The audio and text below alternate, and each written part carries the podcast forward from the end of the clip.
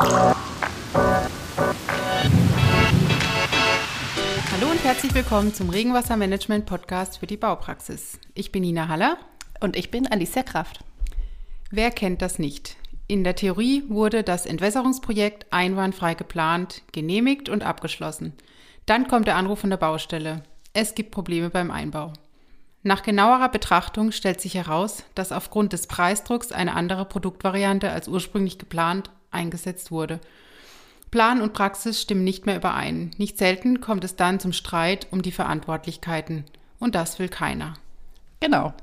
Und damit es erst gar nicht dazu kommt, sprechen wir in der heutigen Ausgabe unserer Podcast-Reihe Regenwasserbehandlung von A bis Z über den Buchstaben E wie Einbau.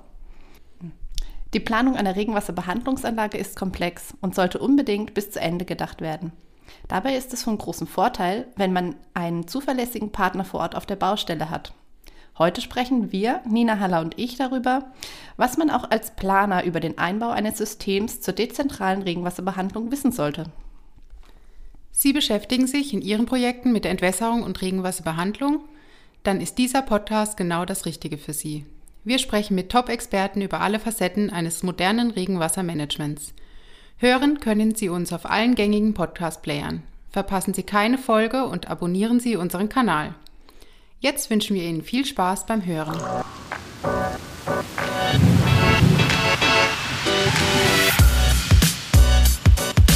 Hallo Alicia. Hallo Nina. Das Thema Regenwasserbehandlung ist ja ein recht neues Thema, mit dem viele konfrontiert sind und das sie oft vor Herausforderungen stellt.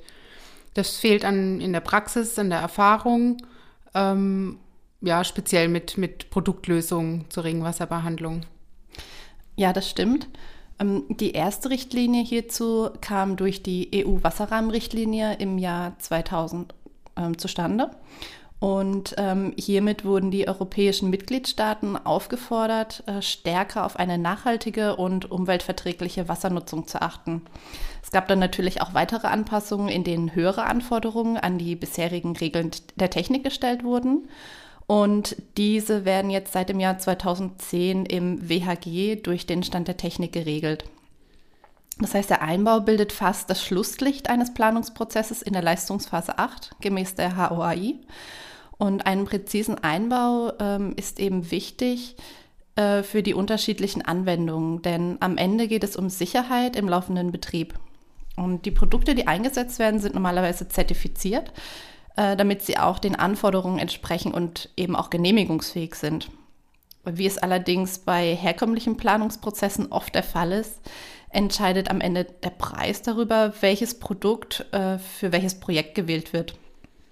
Und was bei diesem äh, Vorgang jedoch nicht bedacht wird, äh, ja, die Konsequenzen für den Einbau und den Betrieb am Ende. Denn im Einbau und Betrieb unterscheiden sich die Produkte dann maßgeblich.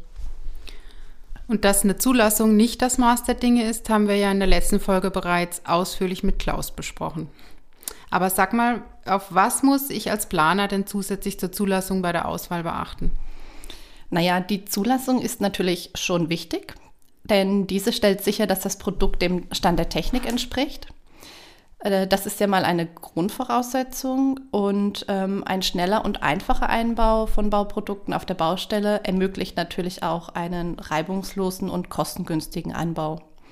Und was am Ende zählt, ist die zuverlässige Reinigungsleistung und eben auch die laufende Betriebssicherheit. Denn wenn man sich vorstellt, dass, dass es zu Störungen der Betriebssicherheit kommt, äh, dann kann dies schnell die Kosten in die Höhe treiben, wenn man Änderungen oder Nachbesserungen vornehmen muss. Denn ähm, inzwischen wird auch von den Behörden nicht nur die Reinigungsleistung, sondern auch die Betriebssicherheit geprüft. Und stimmt hier etwas nicht, dann muss man eben Bußgeldstrafen zahlen. Das heißt, ein sorgfältiger und sicherer Einbau ist wirklich entscheidend und die Qualität des Wassers und die Langlebigkeit der Anlage. Und was kann beim Einbau einer Entwässerungslösung zur Regenwasserbehandlung kritisch werden? Hm, oft äh, stellt ein hoher Grundwasserstand äh, Planer vor große Herausforderungen, denn hier können nicht alle Produkte eingebaut werden oder der Einbau erweist sich eben als sehr kompliziert. Äh, ja, und warum ist das so? Ähm, die Maßnahmen sind eben dann sehr aufwendig und kostenintensiv. Auch äh, darf man den Druck des ähm, Grundwasserspiegels nicht unterschätzen und die Ableitung des Wassers ist dann auch nur eingeschränkt möglich. Das heißt, es ist sinnvoll, äh, Systeme einzusetzen, die oberflächennah sind und bei denen die Ableitung nicht in der Nähe oder im Grundwasserspiegel stattfindet. Daher äh, bietet sich unser System Drainfix Clean an da man ähm, mit einem oberflächennahen Rinnensystem noch eine Ableitung beispielsweise in eine oberflächennahe Grünmulde realisieren kann. Ja, und eine Entwässerungsrinne mit integriertem Rinnenfilter ist hier die beste Lösung. Im ersten Moment schrecken viele Planer davor zurück, da sie wenig Erfahrung in diesem Bereich haben. Aber was viele jedoch oder was vielen jedoch nicht bewusst ist, ist, dass es sich hierbei um ähm, zertifizierte Rinnenelemente nach der DIN EN 1433 handelt und diese wie die normalen Faserfix- oder Rezifix-Rinnenkörper gemäß den Einbaurichtlinien einzubauen sind. Und mit dem Einbau normaler Rinnenelemente sind auch viele Bauunternehmer bereits vertraut. Und im Anschluss werden lediglich das Filtergitterrohr und das Substrat eingefügt und die Abdeckung verschlossen.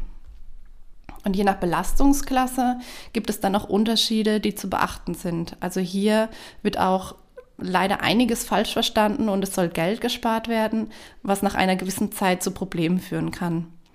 Deshalb gibt es je nach Belastungsklasse Einbaudetails, in denen hingewiesen wird, ähm, was in jeder Belastungsklasse zu beachten ist. Und im Bedarf einer technischen Beratung steht natürlich auch in dem Fall unser Projektmanagement immer zur Verfügung. Kannst du kurz die Einbauschritte erklären? Ist ja doch für viele noch unbekannt. Ja, also der Einbau eines Trainfix Clean Systems erfolgt äh, zunächst in vier Schritten. Ähm, es wird ein Planum erstellt für das Fundament, welches gemäß der errechneten Belastungsklasse ausgebildet wird. Und im Anschluss werden die Rinnenkörper passgenau versetzt. Ähm, dies erfolgt wie bei einem Rinnenstrang über ein Nut- und Federsystem.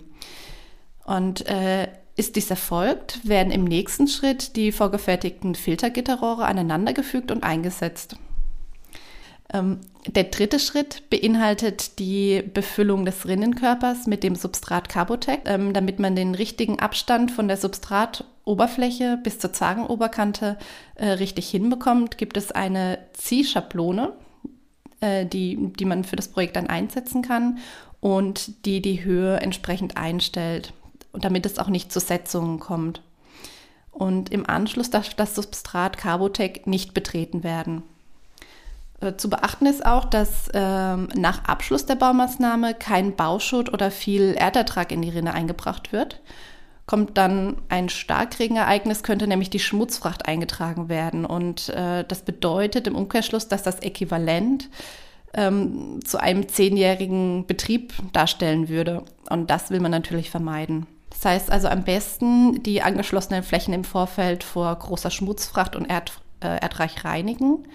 Und nach dem Befestigen der Abdeckung kann die Rinne dann bedenkenlos überfahren werden. Und auch äh, Randarbeiten mit Beton oder Asphalt sind kein Problem.